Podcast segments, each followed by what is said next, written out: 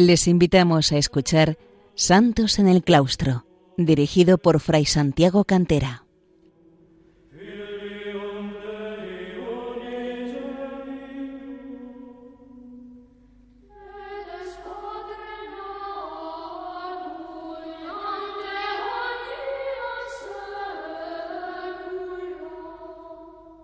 Queridos oyentes de Radio María, bienvenidos un día más a este programa Santos en el Claustro. Les habla Margarita Cantera. Y hoy voy a centrar mi atención en una santa muy especial, muy querida y popular, una gran mujer y un magnífico ejemplo del profundo amor a la Eucaristía que debe caracterizar a todo católico, Santa Clara de Asís.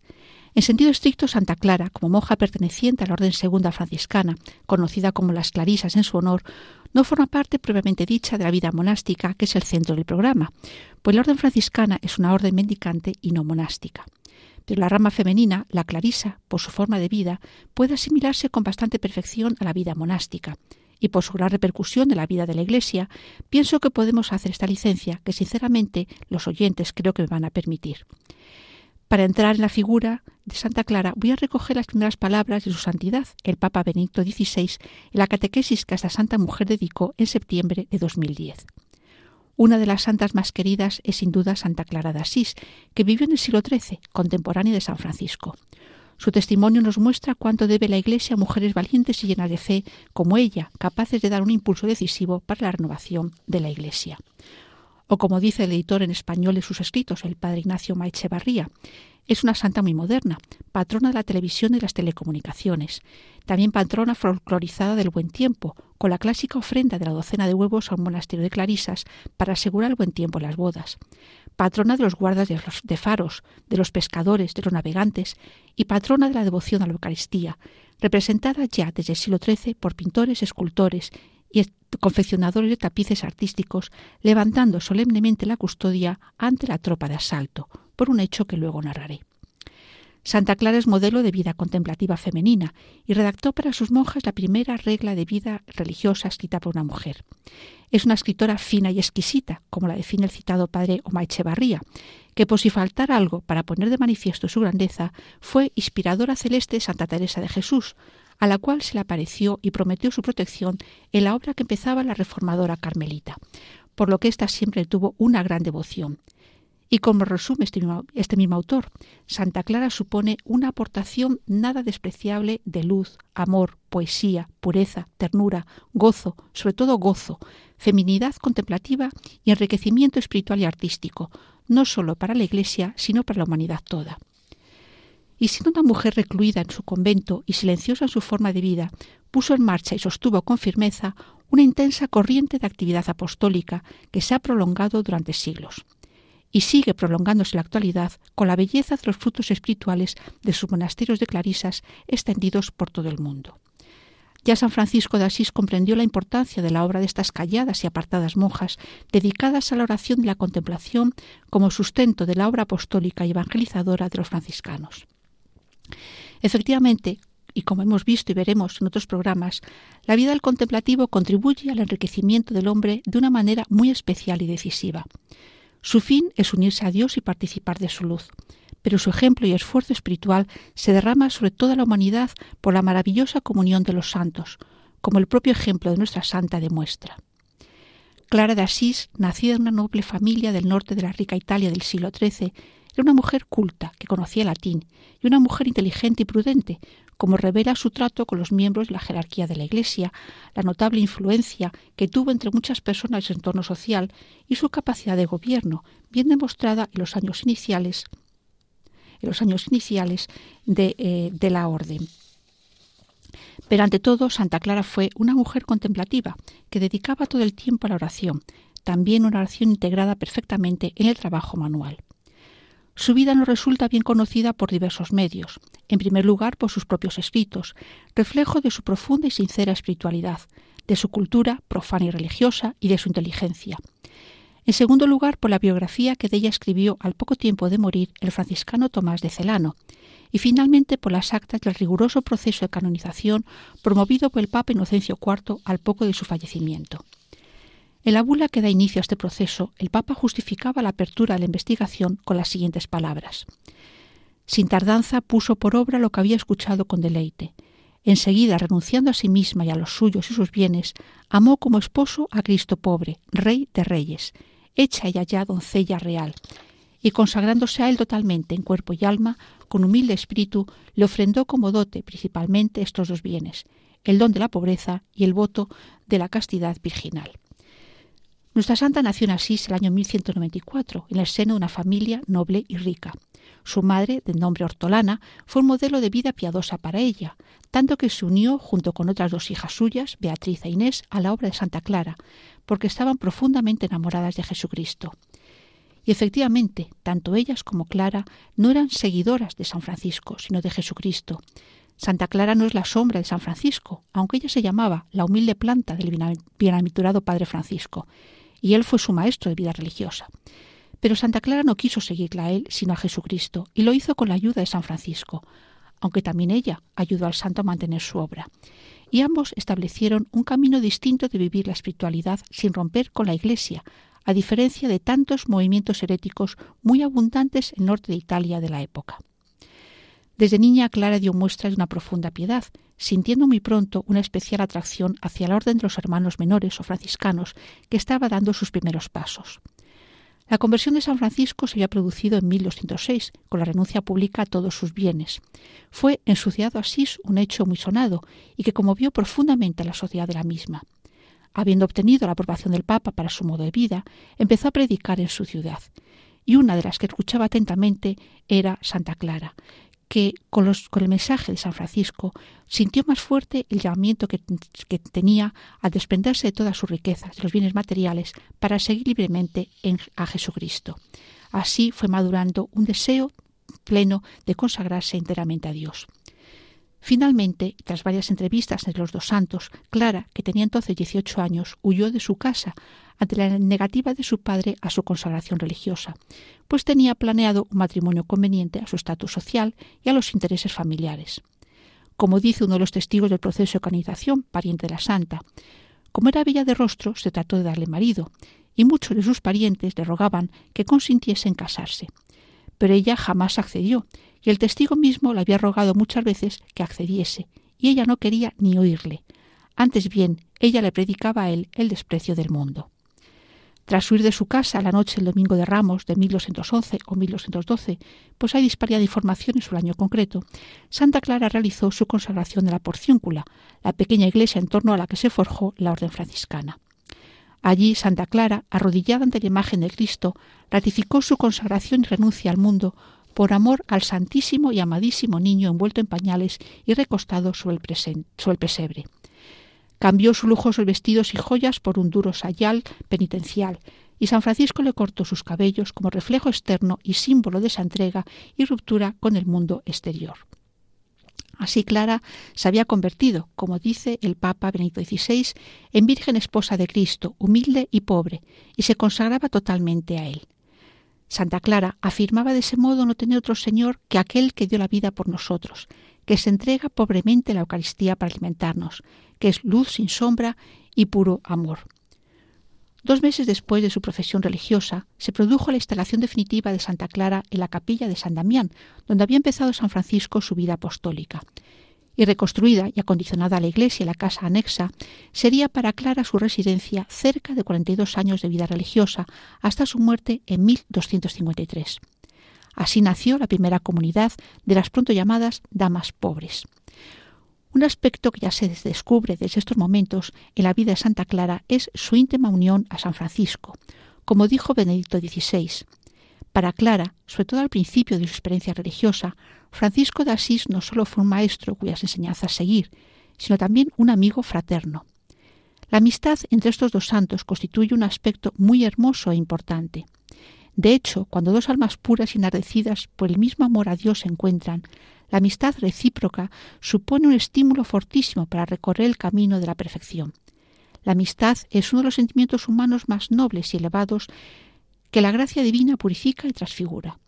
Una amistad espiritual que supone compartir e intercambiar la devoción, los afectos espirituales y llegar a ser realmente un solo espíritu. y mientras seguía adelante la tarea de organizar plenamente la forma de vida de las damas pobres, de dar continuidad a la obra de Santa Clara, consiguiendo también la aprobación pontificia para su comunidad. La historia de la legislación constitutiva de la Orden de las Clarisas es compleja, por coincidir también con un momento difícil de la Iglesia en el que se trató de evitar el establecimiento de nuevas legislaciones o normas de vida religiosa. En todo caso, no vamos a profundizar en este aspecto importante en la vida de la santa, pero que nos alejaría del objetivo de este programa.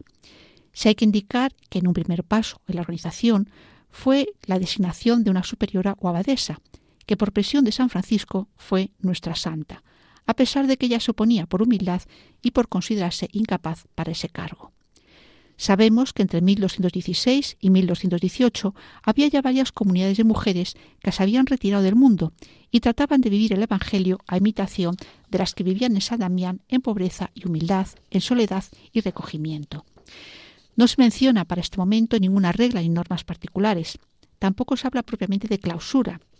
Incluso se sabe que algunas de las monjas pedían limosna por la ciudad. Sin embargo, eran conocidas como sorores encerradas, hermanas encerradas, lo que parece indicar al menos una cierta forma de clausura. Y es más, para Santa Clara, pobreza y clausura aparecen siempre juntas. San Francisco estableció algunas observancias o normas de vida y posiblemente hubo una cierta adaptación de la regla benedictina. Pero al tiempo Santa Clara solicitó en 1216 del Papa Inocencio III la aprobación del conocido como privilegio de la pobreza, ratificado unos años después, para que nadie pudiera obligarlas a tener rentas o propiedad alguna. Habéis renunciado, decía el Papa, a toda ambición de los bienes de este mundo. Las privaciones nos dan, nos dan miedo y os concedemos que nadie pueda forzaros a recibir bienes. Su biógrafo, Tomás de Celano, califica a Santa Clara de enamorada de la pobreza y fue un verdadero empeño suyo centrarse en dos puntos que son los elementos definidores de la orden clarisa y de la legislación que se irá forjando en los años siguientes. La pobreza, la carencia de cualquier tipo de propiedades y la vinculación espiritual y jurisdiccional con la orden de los franciscanos. Efectivamente, su amor a la pobreza nacía de una plena confianza en la providencia divina y de su firme convicción de que era el camino para alcanzar la unión con Cristo pobre, y siendo rey del mundo, que siendo rey del mundo, había nacido pobre en un pesebre, una pobreza que llegó a su culmen en la cruz. Pero la pobreza no era para ella una exigencia opresiva o triste, sino un medio de reflejar en el mundo la imagen de Jesucristo. Vamos a hacer una breve pausa musical.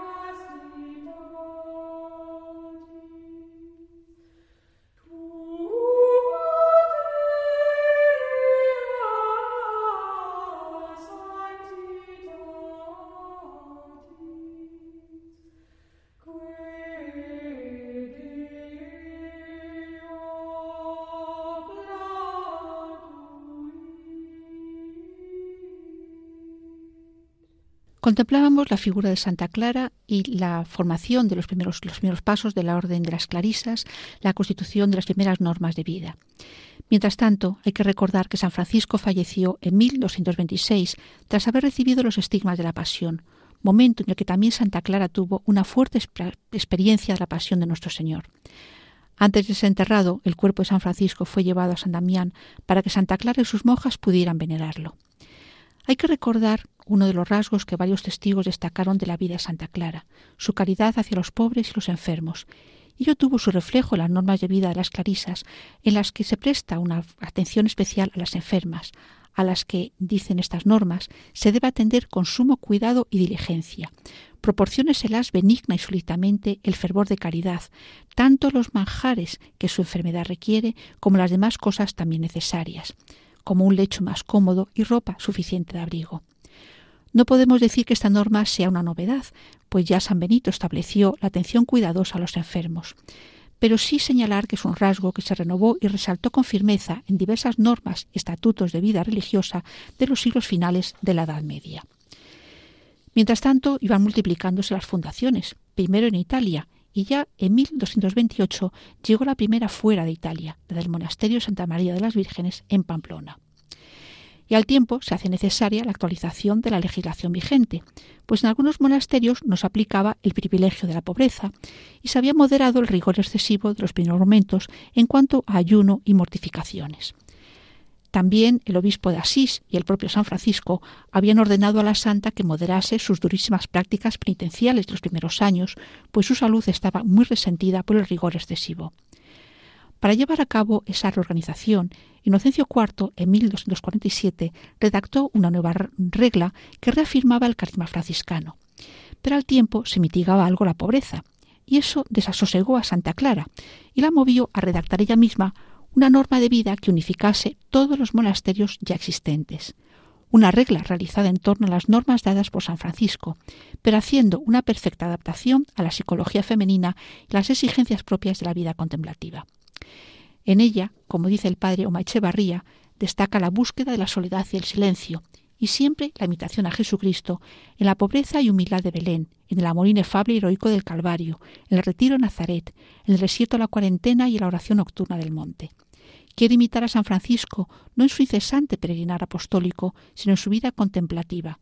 También sus monjas deberían vivir como peregrinas extranjeras en este mundo, pero no correteando por las calles, sino profundizando tanto más el sentido espiritual de la peregrinación terrena. De esta forma, Santa Clara unía en su regla el seguimiento del ejemplo y espiritualidad de San Francisco con la observancia primordial del Evangelio y la obediencia a la Iglesia y al Papa. Y así empieza la regla. La forma de vida de las hermanas pobres establecida por San Francisco es guardar el santo Evangelio de nuestro Señor Jesucristo, viviendo en obediencia, sin propio y en castidad. Inocencio IV, en 1253, aprobó esta regla solo dos días antes de fallecer la santa, que murió besando el texto que tenía entre sus manos. Enterrado su cuerpo en la iglesia de San Jorge, en 1260 fue trasladado a la basílica que se construyó en su homenaje junto a la iglesia anterior, donde se conserva en la actualidad el cuerpo incorrupto. Solo dos años después de su muerte, en 1255, fue canonizada por el Papa Gregorio IX.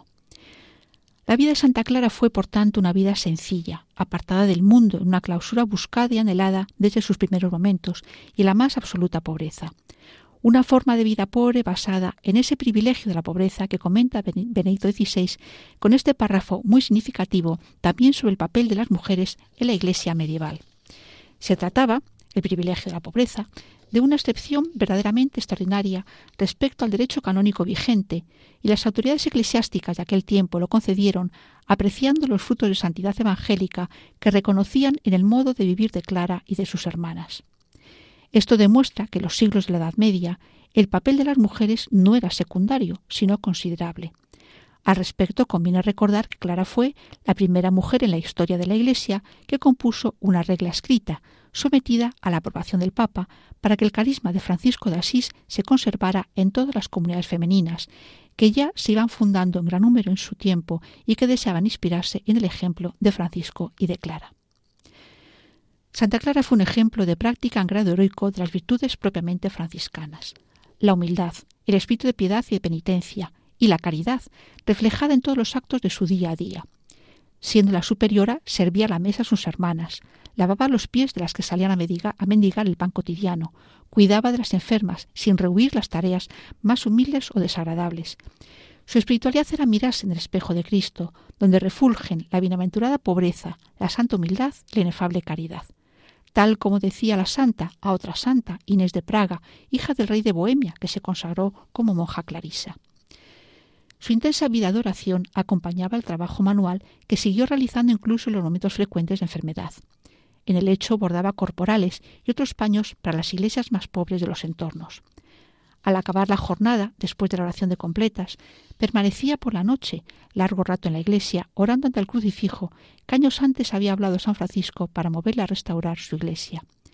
Y se cuentan las florecillas de San Francisco, una obra devota escrita en el siglo XV y que recoge numerosas histerias, historias y leyendas piadosas del santo y de sus primeros compañeros, que en una ocasión Santa Clara estaba gravemente enferma en la solemnidad de la Natividad de Cristo, y lamentándose de no poder asistir a la iglesia en tan destacada fiesta, fue transportada milagrosamente a la iglesia de San Francisco y así pudo asistir a todo el oficio de los maitines y a la misa de medianoche, motivo por el cual ha sido proclamada, como dije al principio, patrona de la telecomunicación. De la oración sacaba Santa Clara su fuerza y se refleja esa fortaleza y unión, con Dios incluso exteriormente, nos dice su biógrafo Tomás de Celano. Cuando retornaba con júbilo de la santa oración, traía del fuego del altar del Señor palabras ardientes que encendían también los corazones de las hermanas. Advertían con admiración que de su rostro emanaba una cierta dulzura y el semblante aparecía más radiante que de ordinario. Pero hay quizás una virtud que debemos destacar como verdadera lección para nuestro tiempo, tan necesitado de vivir y renovar la devoción eucarística. En 1240, el emperador Federico II, en guerra contra el Papa y los estados pontificios, utilizó tropas musulmanas como mercenarios para atacar a Asís. Así narra Tomás de Celano este ataque. A modo de enjambres de abejas estaban estacionados en el valle, por mandato imperial, escuadrones de caballería y arqueros sarracenos, la forma habitual de llamar en la Edad Media a los musulmanes, con el propósito de destruir las fortalezas y expugnar las ciudades fortificadas. En esta situación lanzóse una vez el furor enemigo contra Asís, ciudad predilecta del Señor, y avecinándose ya el ejército en las puertas, los aracenos cayeron sobre San Damián y entraron en él hasta el claustro mismo de las vírgenes.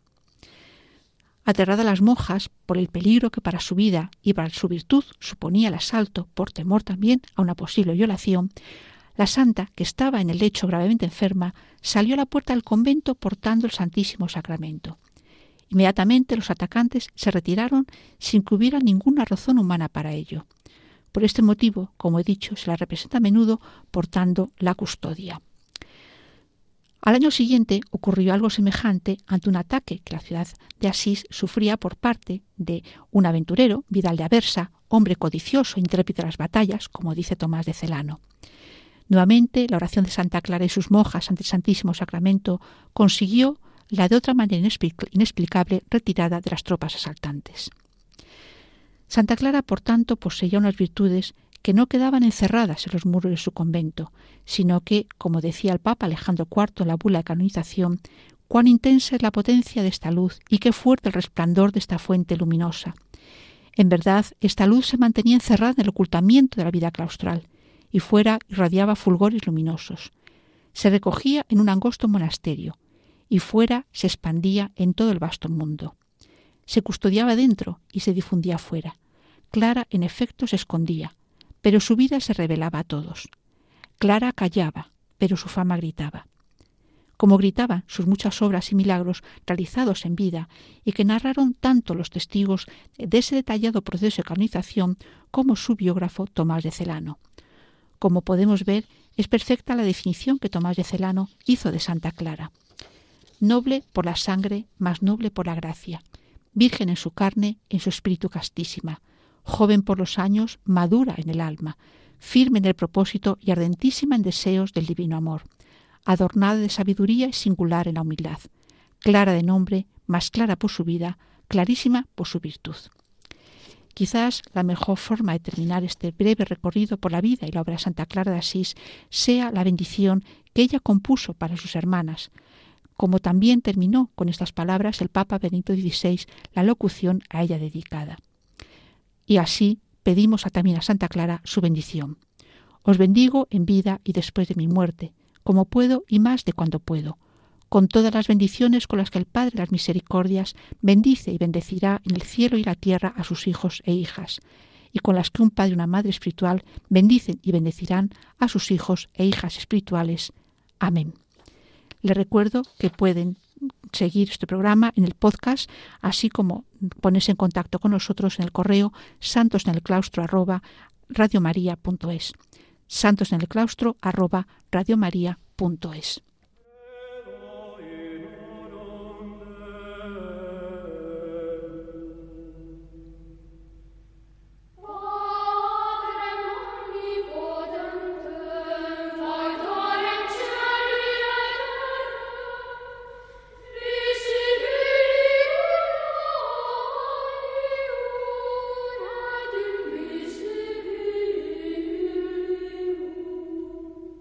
Han escuchado en Radio María Santos en el Claustro, un programa dirigido por Fray Santiago Cantera.